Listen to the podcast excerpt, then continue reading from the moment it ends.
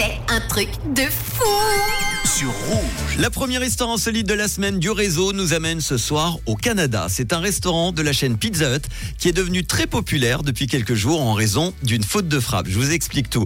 L'établissement est effectivement devenu viral sur les réseaux après que sa salle ait dû être fermée à cause de circoncisions imprévues. En tout cas, c'est ce qui était écrit sur une affiche collée sur la porte d'entrée du resto. Écoutez bien, en raison de circoncisions imprévues, la salle sera fermée ce soir. Désolé pour l'inconvénient. Ouvert pour les commandes à emporter et la livraison seulement. C'est bien ce qu'on pouvait lire sur la feuille scotchée sur la vitre du restaurant.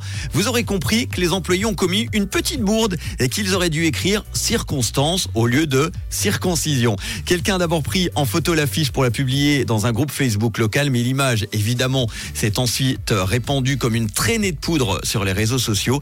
Les patrons du restaurant ont ensuite saisi l'occasion avec humour et en ont profité pour offrir une promotion à leurs clients.